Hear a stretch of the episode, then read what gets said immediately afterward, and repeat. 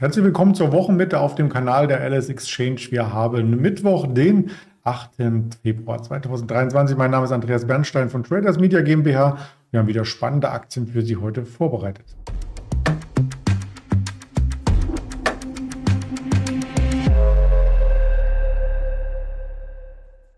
Natürlich auch mit einer Präsentation und einem Händlerinterview. Das wird der Erdem aus Düsseldorf äh, gleich sein. Zuvor der Risikohinweis, dass all das, was wir sagen, reine objektive Berichterstattung ist. Keine Handelsempfehlung, keine Anlageberatung. Und damit sind wir auch schon mitten im Interview. Guten Morgen, Erdem. Guten Morgen, Andreas. Ja, wir müssen erst noch mal auf den gestrigen Tag schauen, der ja sehr langweilig begonnen hatte, auch an der Wall Street übrigens, und dann ein regelrechtes Kursfeuerwerk auslöste am Abend. In Persona hat Jerome Paul, der FED-Präsident, gesprochen, beziehungsweise in einer Diskussionsrunde sich zu Wort geäußert und einiges über die Zinspolitik gesagt, oder? Richtig. Die FED wird die Zinsentscheidung jetzt soweit äh, noch beibehalten. Das war ja letzte Woche war die äh, FED-Zinsentscheidung, danach, Tag danach war ja die EZB-Zinsentscheidung.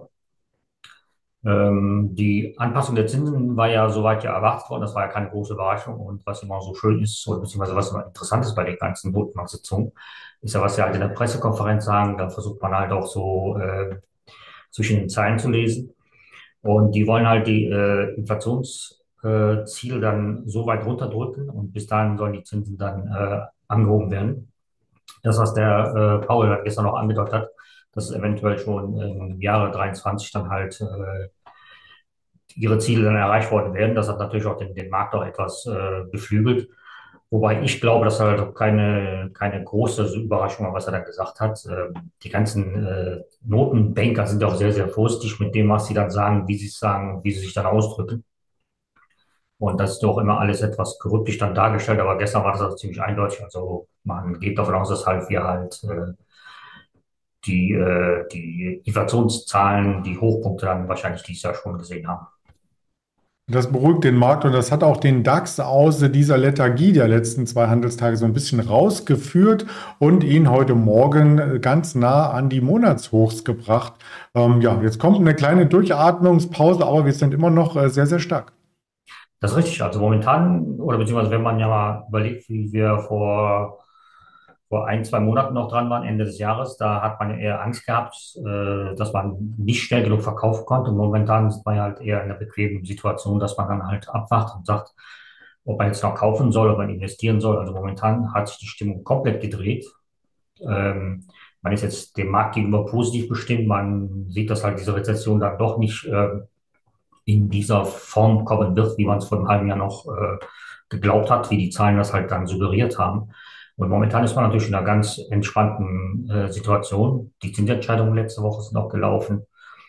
Und momentan hat man eher so einen, ja, so einen richtungslosen, tendenzlosen Handel. Also man lässt sich halt von den Zahlen, von den ganzen äh, äh, Indikationen, die halt im Laufe des Tages dann auch reinkommen, lässt man sich dann halt leiten. Aber momentan ist man so, dass man halt, äh, der Markt sehr, sehr stabil ist und halt jede Schwäche es dazu genutzt wird, äh, wieder weiter zu kaufen, eine Position aufzustocken wir es heute Morgen auch gesehen haben. Wir haben ja mal einen kleinen äh, Abtaucher gemacht unter die 15.400er Marke, aber sofort haben wir das wieder nach oben getrieben und momentan hat man, ist das Sentiment, wie man sagen würde, ist halt positiv.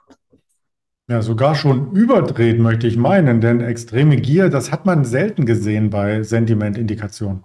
Mhm, das ist richtig. Momentan ist das eigentlich mal so Extrempunkte sind da mal, wo man dann mal sehr, sehr vorsichtig sein muss, wo der Markt dann eigentlich schon äh, zu einer Übertreibung neigt.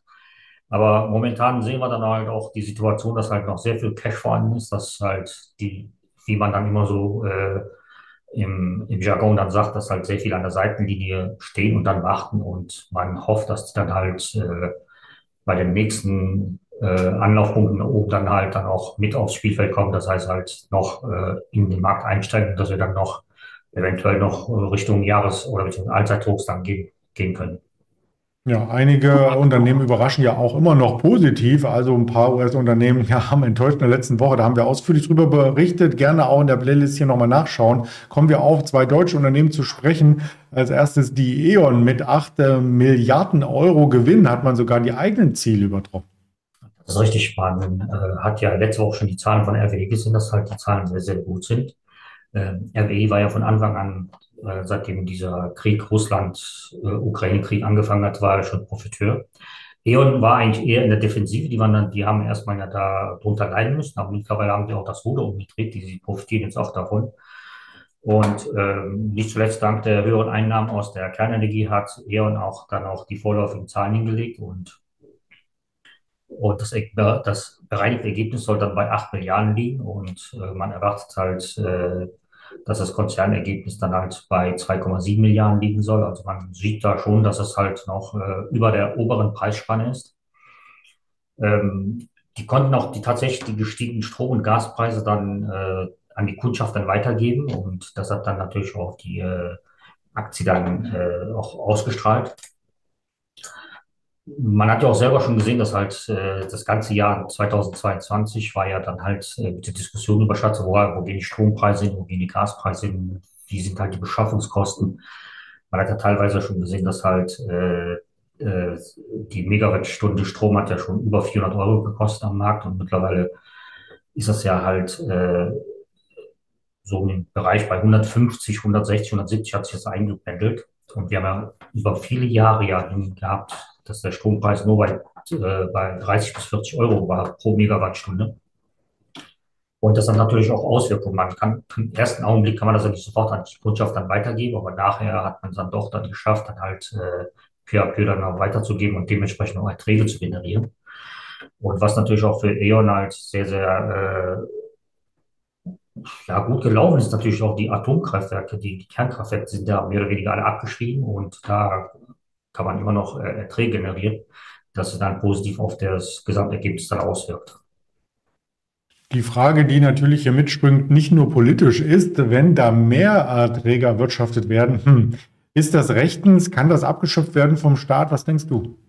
Das ist halt eine sehr, sehr schwierige Sache. Ich meine, auf der einen Seite als Verbraucher sagt man, ja klar, die äh, profitieren natürlich von der Situation. Auf der anderen Seite muss man natürlich auch sagen, die haben auch seinerzeit auch Investitionen getätigt halt. Ne? Also es hat ja auch, äh, man hat ja auch zum Beispiel diese ganze Diskussion gehabt, als die, äh, Benzinpreise dann halt aufgrund dieses Konflikts dann gestiegen, gestiegen sind.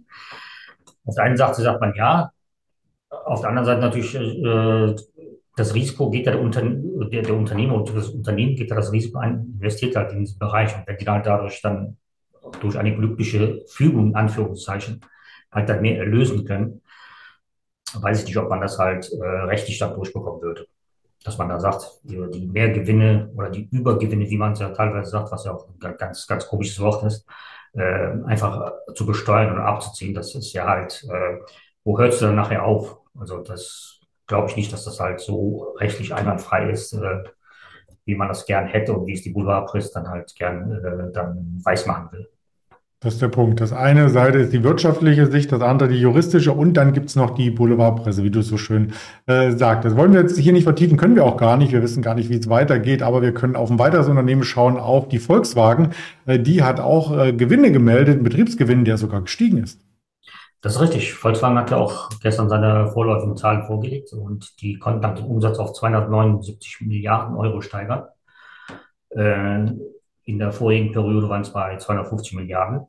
Und ähm, obwohl die Ausführungen, äh, Auslieferungen ja leicht zurückgegangen sind, äh, im Vergleich zum Vorjahr um sieben Prozent, konnte halt das Ergebnis dann trotzdem gesteigert werden. Was VW dann halt hier gemacht hat, die ähm, haben ja aufgrund der Engpässe und der äh, Lieferkettenproblematik haben sie halt die Chips, die sie nicht bekommen konnten oder beziehungsweise die sie halt in einem geringen Umfang bekommen haben, haben sie natürlich halt in den höherpreisigen äh, Modellen dann verbaut, wie zum Beispiel Porsche oder Audi wo man in der Regel dann mehr erlösen kann, als wie wenn man einen Kleinwagen einbaut. Und das hat natürlich auch zur Folge gehabt, dass zum Beispiel der Golf, das halt im letzten Jahrzehnt immer das meistverkaufte Modell in Europa war, halt nicht mehr auf Platz 1 gestanden hat. Aber ich denke mal, das hat dann äh, VW dann nicht so sehr gestört, halt, ähm, weil der, oder beziehungsweise der, der, das operative Ergebnis vor Sondereffekten ist ja von 20 Milliarden auf 22,5 Milliarden dann gesteigert worden. Und die Umsatzrendite lag dann nach, äh, bei 8,1 Prozent und in, Vorjahrs, äh, in der Vorjahresperiode lag es bei 8 Prozent. Und äh, das sind natürlich Zahlen, die kann man sich sehen lassen. Äh, man hat knapp etwas mehr als eine halbe Million weniger Autos verkauft, aber trotzdem das Ergebnis steigern können. Und da sieht man halt, wo halt äh, die Prioritäten gesetzt worden, wo man dann halt gesagt hat, da verdienen wir mehr Geld und dann packen wir halt unsere, unsere Kapazitäten da rein.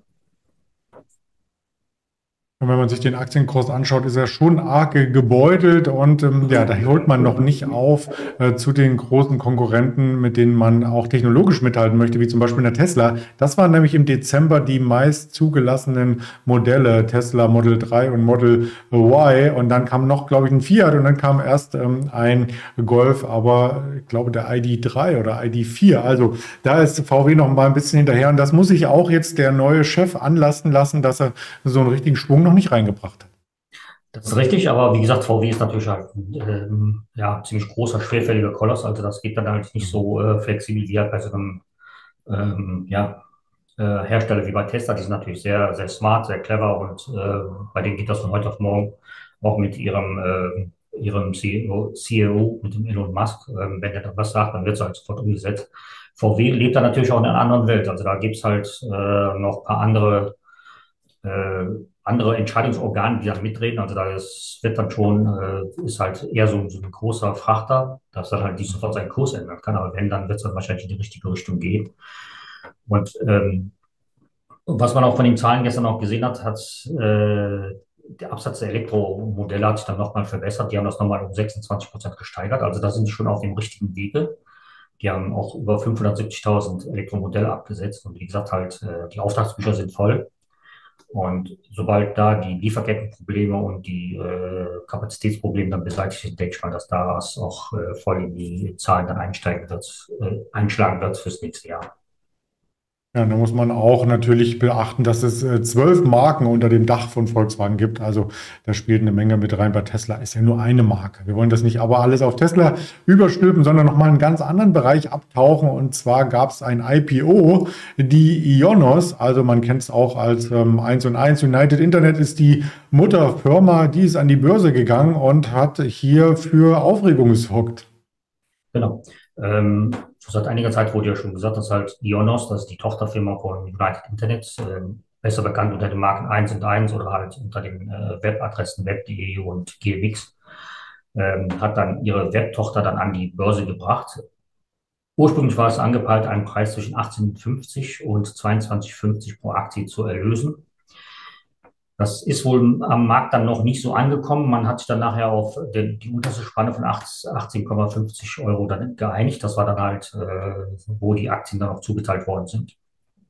Der erste Kurs war dann leicht runter heute Morgen. Das war dann bei 18,40 18 Euro. Ähm, man kommt halt bei dem Emissionspreis auf eine Marktkapitalisierung von knapp 2,6 Milliarden Euro. Das ist auch schon ein, kein kleines Unternehmen. Ähm, United Internet hat drei Viertel der Anteile gehalten und Warburg hält dann ein Viertel der Anteile und äh, ist jetzt etwas mehr als 24 Millionen Aktien platziert worden. Und ähm, nach eigenen Eingaben ist Ionos halt äh, der europäische Marktführer beim Webhosting. Das heißt, die stellen halt auch die ganzen äh, Internetadressen und äh, bauen halt die Internetseiten halt für kleinere und mittlere Unternehmen und bieten denen auch Cloud-Kapazitäten an, wobei das Cloud-Geschäft also noch relativ klein ist im Vergleich zu anderen großen äh, Wettbewerbern.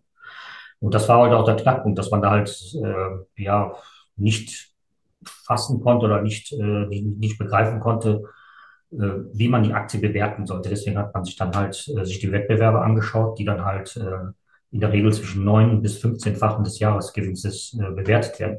Und man hat sich dann eher auf die kleinere Zahl von 9 geeinigt und damit ist äh, auch die Börseneinführung dann äh, erfolgt.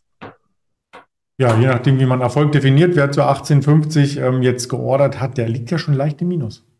Das ist richtig. Auf der anderen Seite ist natürlich auch, ähm, wenn man letztes Jahr angeschaut hat, war, lag das äh, Emissionsgeschäft auch mehr oder weniger am Argen, bis halt auf die Porsche AG, die dann gekommen ist, die dann halt auch ja keine klassische Emission in dem Sinne war.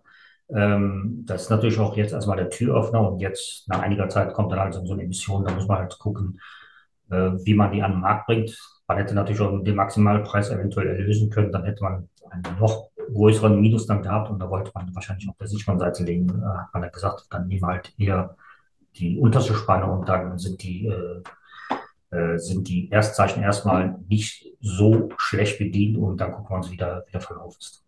Ja, schauen wir uns das mal an. Auf alle Fälle, ich habe mir die Pakete im Order Flow mal angeschaut. Das sind jetzt keine großen Stückzahlen. Teilweise auch nur eine oder zwei Aktien, die herumgereicht werden. Äh, da frage ich mich immer, ob die Ordergebühr da überhaupt ähm, lohnt. Aber das ist nochmal ein anderes Thema. Äh, lass uns noch auf das schauen, was uns heute erwartet. Gar nicht mal so viel. Die MBA-Hypothekenanträge aus den USA nochmal ein, zwei Reden aus dem Notenbankumfeld. Dann haben wir auch noch muss ich kurz umschalten, ähm, den Rohöl-Lagerbestand und die Großhandelsinventare am Nachmittag aus Europa und Deutschland. Kam nichts, kommt nichts, aber es kommen dann auch noch Quartalszahlen und zwar zum Beispiel nachbörslich heute eine Walt Disney, eine Affirm Holdings und vorbörslich eine Uber und darüber können wir dann wahrscheinlich morgen sprechen. Auf den sozialen Kanälen der Alice Exchange gibt es weitere Informationen. damit sage ich Danke an dich, Erdem, und schon mal eine schöne Mittagspause. Danke, Andreas. Ja. Bis bald. Ciao.